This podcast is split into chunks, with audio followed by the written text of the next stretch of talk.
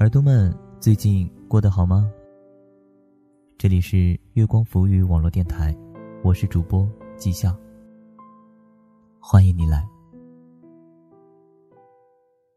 今天要给大家分享的是赵谦的一篇文章，《拥有一片阳光》。准备好的话，告诉我一声哦。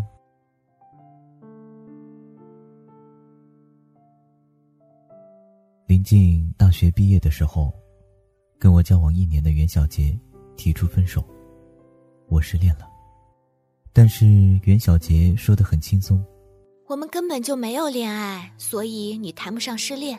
你若认我这个妹妹的话，我还把你当成哥哥。”说着就背起行囊走了，临出门还做了个鬼脸，说：“记着，你一定要做一个拿得起放得下的男人。”我追出去。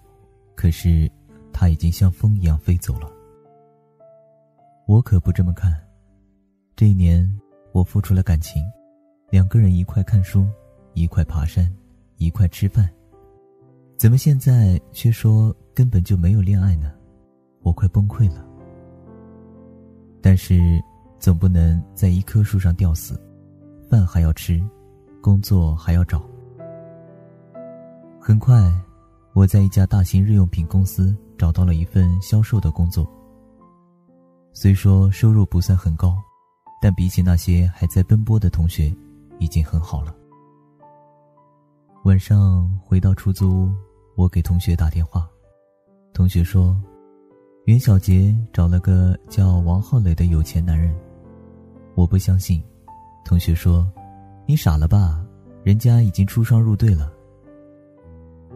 原来他也那么俗啊，找个钻石王老五。我掏出手机给他打电话，可是他已经停机了。我想知道袁小杰到底找了个怎样的男人？有我帅吗？有我在乎他吗？得知他现在供职于一家大型超市，就去找他，正好看见他从公司里走出来。上了在路边等待的一辆车里，而开车的是一个年轻人，这一定就是王浩磊了。看到这种情形，我的心情又低落到了极点，只好默默的走开了。后来我想办法暗自跟踪王浩磊几次，发现他同时跟几个女孩来往，说明王浩磊是一个没有责任心、朝三暮四的男人。袁小杰竟然会看上他，我突然问自己：这样做是否太龌龊了呢？自己还是那个阳光的男孩吗？于是就下定决心忘掉过去，真的要从头开始了。我想起一个比喻：两个人在玩拉皮筋，最后被打着的，就是那个放不开手的人。与其这样挖空心思的算计别人。不如让自己优秀起来。不过，我还是决心帮帮袁小杰。于是，从朋友那里找到他的新手机号码，以陌生人的身份发信息给他：“你那个男朋友跟别的女人聊得正欢呢，他身边可不乏美女啊，说明他非常不可靠，小心上当受骗。”然后就准备甩开膀子，好好干自己的工作。这段时间公司里正在竞标，向一家大型超市供应各种货物，竞争非常激烈。我负责的项目是向对方推销两样产品：不锈钢盆和暖水壶。虽然前期每样只要两万个，但是谁都知道，一旦把这每样两万个拿下来。以后就好办了，所以老总向我们下了死命令：从选材、生产到销售，每个环节都要精益求精。谁的项目成功了，将给予中奖，还有提拔的机会。这对于我来说太重要了。可是对方提的要求很笼统，怎样吃准对方的胃口，也许就是成功的关键。正愁眉不展的时候，我接到一个男子的电话，他说是受一个朋友的委托，想了解一下我的产品进展的状况。我马上警觉起来，怕是竞争对手在试探情报。他却说：“要想拿下这个项目，希望你从细节入手，多考虑人性化设计。一个小小的革新，说不定就能打动评委。”我禁不住一愣，刚想问，对方却挂机了。放下电话，我不得不重新审视自己的产品。一个小小的盆子，该怎样体现人性化呢？我想的头都大了。来到市场，反复对照琢磨，后来干脆买了好几只回家研究。我用盆子洗菜，结果发现了一个问题，就是所有的盆子都是把商标贴在盆子的内底部，而且是用一种强力胶粘上的。要想清理干净，却很困难。我把手指甲都磨破了，最后还是用了小刀，费了九牛二虎之力才弄下来的，还留下了不少划痕。我眼前一亮，就从这里入手吧。于是赶紧打电话，问技术员自己的产品是什么情况。技术员说，也是把商品贴在内底部啊，这是老规矩了。我很干脆地说，规定是死的。只要是从方便用户的角度出发，老规矩也是可以改的。接下来就是暖水瓶了，我们的暖水瓶都是塑料壳的。我冥思苦想，在塑料壳上印着精美的图案，这应当很普通吧？别人也会想到的。要不就是给塑料壳套上个外衣。画蛇添足，我彻夜难眠。第二天早晨。我起来冲方便面，看着烫烫的热水从暖瓶里流出，我忽然有个疑问：热水流过塑料壳的水嘴时，会不会把塑料壳上的毒性给带出来？塑料是环保型、耐烫的吗？顾不上吃饭，我匆匆地来到公司。通过跟技术部人员交流，得知我们有两种产品，一种是全环保的塑料壳。当然，成本非常高，销售量很小。另一种是非环保塑料壳，成本低，但是对人有危害。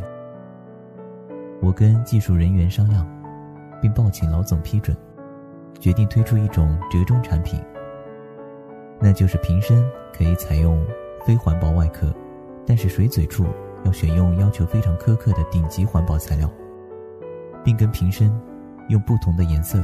以示区别，这样既新颖别致，又节省成本，价格也让百姓接受。竞标这天来了很多领导，竟然还有王浩伟。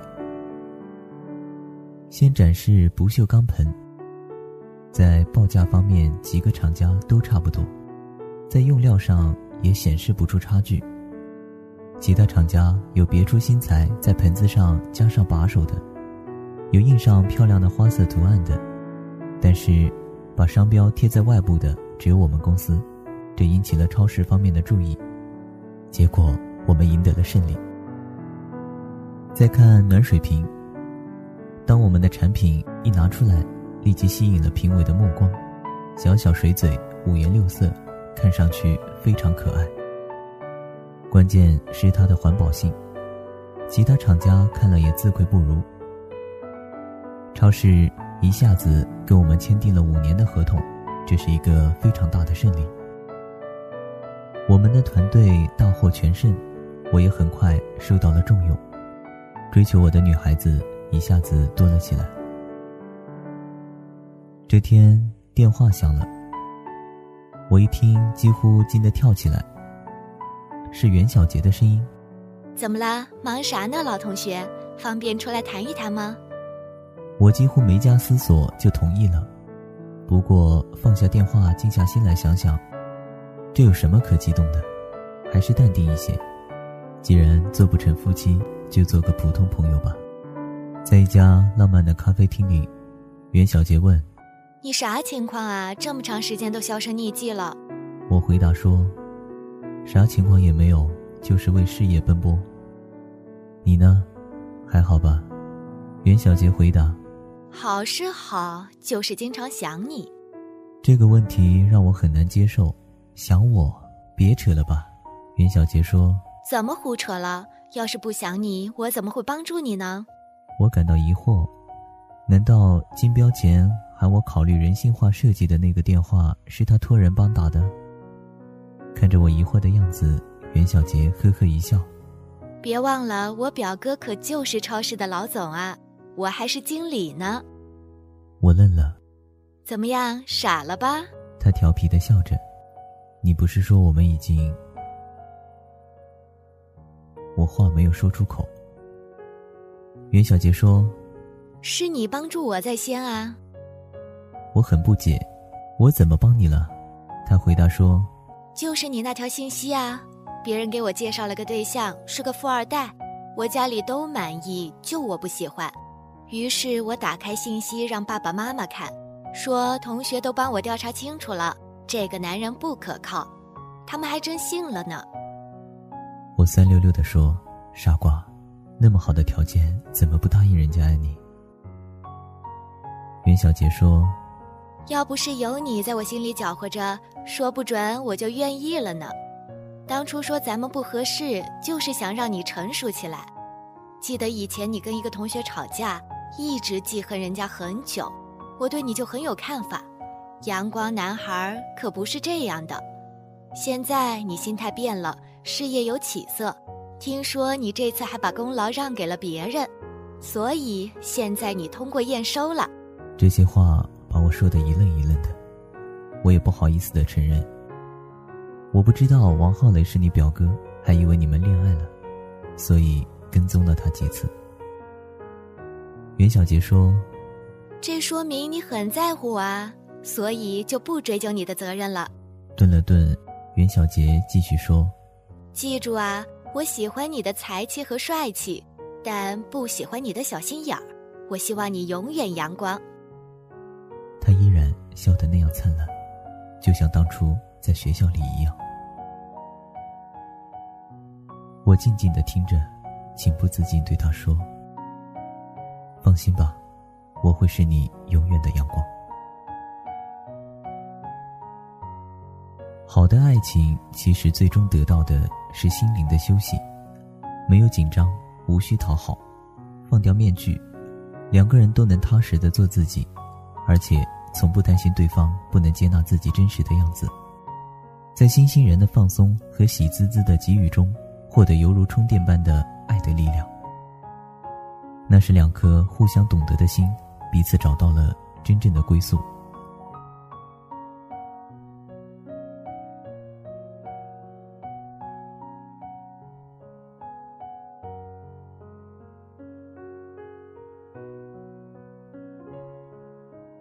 好了，各位耳朵，今天的节目就到这里了。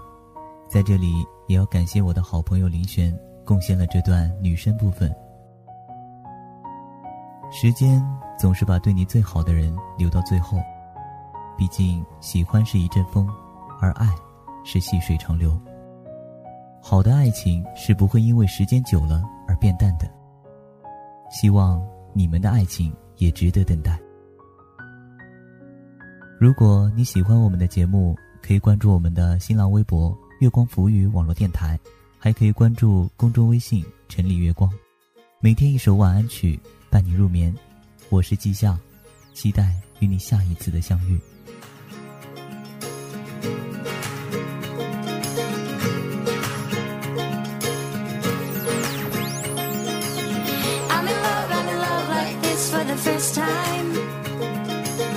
I'm in love, with a girl like you. I'm in love, I'm in love like this for the first time. I'm in love, I'm in love with a boy just like you. Don't you know, don't you know that you'll be mine?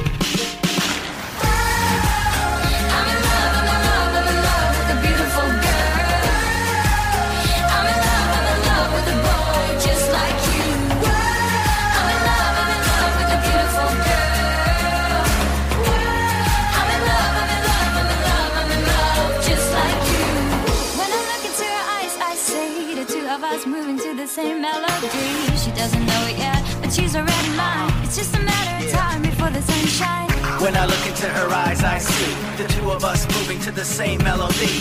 She doesn't know it yet, but she's already mine. It's just a matter of time before the sunshine. Don't you know, don't you know that you'll be mine?